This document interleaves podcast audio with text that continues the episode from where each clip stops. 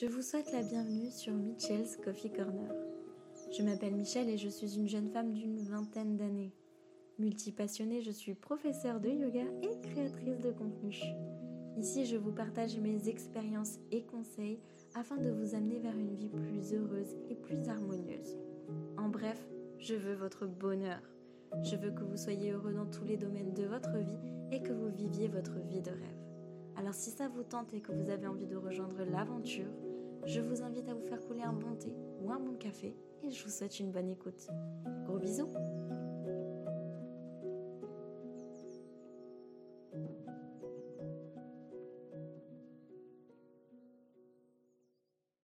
Hello hello J'espère que vous allez tous très bien et je vous souhaite la bienvenue dans ce nouvel épisode de podcast. La semaine dernière, il n'y avait pas d'épisode, j'avais besoin de prendre un petit temps pour moi, mais cette semaine, on revient en force avec un nouvel épisode sur le changement. Comme vous l'avez vu dans le titre aujourd'hui, j'avais envie de discuter de comment accueillir le changement.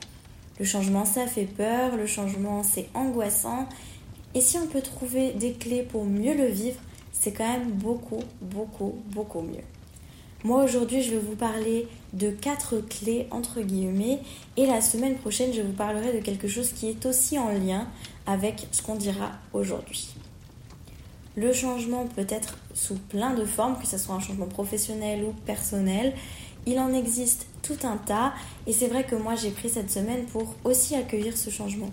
Accueillir mon changement euh, professionnel, revoir mes priorités, revoir ce que j'avais envie de partager avec vous etc., etc. Mon premier point va être donc d'accepter le changement et non le combattre. On a tendance à vouloir euh, éviter le changement, on a tendance à ne pas l'accepter, à être malheureux pendant un changement. Donc là, j'ai envie juste de vous rappeler de l'accepter. Dans tous les cas, quoi que vous fassiez, le changement se passera. Donc autant l'accepter pour mieux le vivre plutôt que le combattre et donc ben, clairement pas très bien le vivre. On va pas se mentir. Ma deuxième clé qui va vous aider pour la première clé, ça va être de redéfinir sa vision du changement. Plutôt que de voir le changement comme quelque chose de négatif, et eh ben le voir comme quelque chose de positif. Le voir comme quelque chose qui va vous apporter du positif par la suite.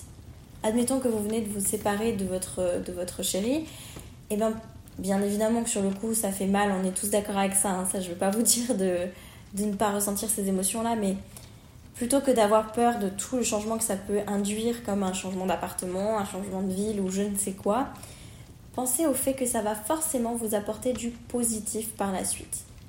Le changement n'est vraiment, mais vraiment pas quelque chose de négatif. Vous pouvez, pour vous convaincre de tout ça, vous aider de ce qui s'est passé ben, dans votre passé. Remémorez-vous toutes les fois où le changement vous a été bénéfique. Et je suis sûre qu'en fait, c'est à chaque fois qu'il y a eu un changement que ça vous a été bénéfique.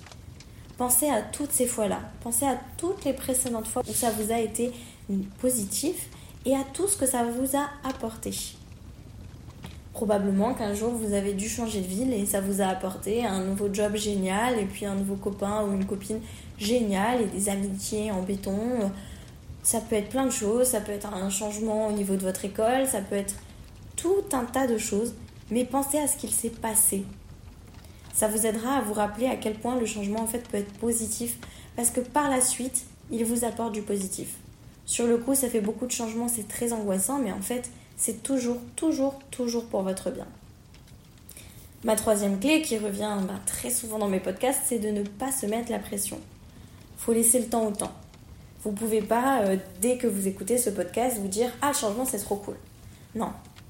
C'est un travail à faire. Au fur et à mesure du temps, vous allez euh, un peu transformer votre vision de voir la vie en quelque chose de plus positif que négatif. Parce que très clairement, le négatif, c'est ce qu'on voit en premier et pas le positif. Donc c'est tout un travail d'apprendre à voir le positif et à vous dire le changement, c'est positif. Donc c'est vraiment tout un travail et c'est pas facile et vous n'allez pas y arriver tout le temps et encore moins du premier coup. Donc ne vous mettez pas la pression et puis en fonction du changement que vous vivez, ça peut quand même être un changement très important. Donc il y a besoin de temps pour l'assimiler et puis revoir sa vie d'une différente façon, etc., etc., etc. Mon quatrième point, ben, on va parler ensemble de qui dit changement, dit changement au fond de soi. En général, on change, de toute façon, on change tout le temps. Personnellement, la personne que j'étais l'an dernier n'est plus la personne que je suis aujourd'hui. On change perpétuellement et quand il y a un changement en général, bah on change d'autant plus. Donc moi j'avais envie de vous proposer, puisque euh, là on change euh, soi-même, et donc quand on change soi-même, des fois on ne sait plus trop qui on est. Et j'avais envie de vous parler donc de l'ikigai. Vous allez me dire mais qu'est-ce que l'ikigai? Et en fait c'est un mot japonais signifiant euh, joie de vivre, raison d'être. Ça va vous aider à apprendre qui vous êtes, à qui vous êtes en train de devenir, etc. etc. Et la semaine prochaine on parlera de qui vous avez envie de devenir. Mais aujourd'hui, comme dit, qui vous êtes, qui vous êtes en train euh, de devenir à travers tous ces changements. Comment euh, utiliser l'ikigai dans sa vie? Eh bien, dans un premier temps, il va falloir euh, bah, prendre une feuille, un papier, ce que vous avez envie, vous mettre dans un endroit calme. Et le petit point A, ça va être de définir ce que vous aimez faire. Si vous ne savez pas aujourd'hui ce que vous aimez faire, vous pouvez penser à ce que vous aimiez faire enfant et qui vous apporterait beaucoup de joie de refaire aujourd'hui.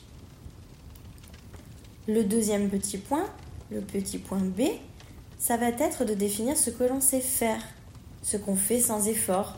Admettons, euh, vous savez euh, très bien conseiller les gens sans effort, vous savez très bien voir euh, la vie de façon positive sans effort, vous savez très bien Faire de la cuisine sans effort, vous savez très bien faire de la pâtisserie sans effort, ça peut être tout un tas de choses.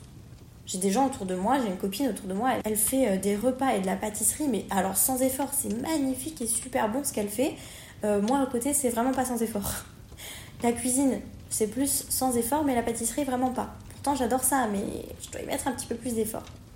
Bref, pour revenir à ce qu'on disait, effectivement, définissez ce que vous savez faire sans effort. Le petit C, ça va être de définir vos valeurs. Qu'est-ce qui vous inspire chez vous? Qu'est-ce qui vous inspire chez les personnes autour de vous? Parce que ça va être un effet miroir. Hein. Admettons cet influenceur, ce qui vous plaît, c'est sa joie de vivre. Ça va être effet miroir. C'est que vous aussi, vous avez une certaine joie de vivre. Il va falloir mettre euh, en exergue vos valeurs. Ce qui vous inspire et à quoi vous accordez le plus d'importance. Ça peut être votre famille, vos animaux, que je considère très clairement comme ma famille personnellement, mais manger euh, bio, manger euh, de saison, manger de chez les petits producteurs du coin, vous déplacer le plus souvent en vélo plus qu'en voiture, euh, avoir un travail qui vous plaît, pouvoir gâter les gens qui sont autour de vous. Là, je vous liste un petit peu plein de choses. Il va falloir vous-même regarder ce qui vous inspire et à quoi vous accordez de l'importance dans votre vie. Et enfin le petit D, puisqu'il y a quatre points pour définir son ikigai, ça va être vos activités idéales. Je m'explique. Dans un monde idéal, quelle activité vous feriez et comment c'est possible aujourd'hui? Donc dans un monde idéal, vous n'avez pas besoin euh, de salaire pour vous nourrir, avoir un toit sur la tête, etc. Qu'est-ce que vous feriez? Est-ce que vous ouvririez un café? Est-ce que euh, vous ouvririez un restaurant Est-ce que vous aimeriez être euh, thérapeute? Je ne sais pas, voilà, peu importe. Qu'est-ce que vous feriez comme activité? Est-ce que vous feriez de la peinture, euh, de la poterie ou encore des Lego? Je n'en sais rien. Il va vraiment falloir définir ça dans un monde idéal. Parce que c'est vrai que dans le monde d'aujourd'hui, euh, il faut de l'argent pour se payer à manger, il faut de l'argent pour se loger, il faut de l'argent pour un peu tout. Donc c'est des choses qui viennent euh, dans nos réflexions de ce qu'on aimerait faire clairement de notre vie et quelles sont les activités qu'on aime faire. L'argent rentre beaucoup beaucoup en compte. Donc là, projetez-vous dans un monde idéal, sans argent, sans... Voilà, il n'y a pas besoin de tout ça. Vous avez déjà tout. Qu'est-ce que vous aimeriez faire? Une fois que vous avez défini ça, effectivement, comme je le disais plus tôt, ben, comment c'est possible aujourd'hui? Comment aujourd'hui vous pouvez réaliser ces activités? Ça va peut-être pas être tout de suite votre travail, ça va peut-être être juste un à côté, c'est ok, c'est clairement ok, mais définissez comment vous pouvez incorporer ces activités à votre vie aujourd'hui et donc définir comment euh, vous allez pouvoir incorporer ces choses-là à votre vie aujourd'hui. Comment incorporer ces activités-là?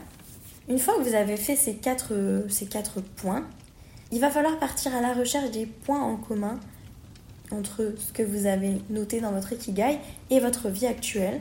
ce qui est déjà présent dans votre vie et pourquoi, par exemple, dans certains domaines de votre vie, ça ne va pas comme vous souhaiteriez que ça aille et qu'est-ce que vous allez faire? C'est plein de questions. C'est effectivement plein de questions. C'est pourquoi je sais, je voulais, j'ai pas pensé à vous le dire en début de podcast, mais n'hésitez pas à noter, à tout, tout, tout noter de ce que je suis en train de vous dire. Mais effectivement, ça va vous permettre donc, par rapport à votre ikigai, d'asseoir ce qui est déjà présent dans votre vie, ce que vous souhaitez rajouter et comment le rajouter. Ça va aussi pouvoir vous amener un travail d'introspection de pourquoi dans certains domaines de votre vie, ce n'est pas encore comme vous souhaiteriez que ce soit. Tout ce travail-là d'ikigai, tout ce travail d'accueillir le changement et d'aller avec le changement, ça va nous permettre réellement euh, d'amener le sujet de la semaine prochaine. Donc voilà pour le podcast de cette semaine. J'espère que ça a été assez clair, que j'ai pu vous aider. Et dans tous les cas, n'hésitez pas à venir sur mes autres réseaux, donc Instagram, TikTok, etc. si vous avez des questions. Parce qu'il n'y a pas de souci, je suis ouverte à discuter avec vous si vous avez des questions ou un petit retour à me faire. En attendant, je vous invite donc à faire votre petit ikigai. Pourquoi pas chaque jour un petit point jusqu'à la semaine prochaine. Et comme ça, la semaine prochaine, on se retrouve avec le petit point euh, Dream Life, on va dire, qui va bien coller puisque on va s'approcher très clairement de la nouvelle année et en général c'est là où, où on note nos futurs objectifs. Donc sur ce, je vous invite à vous abonner sur votre plateforme d'écoute préférée. Je vous fais plein de gros bisous et je vous dis à la semaine prochaine. Prenez bien soin de vous. Ciao ciao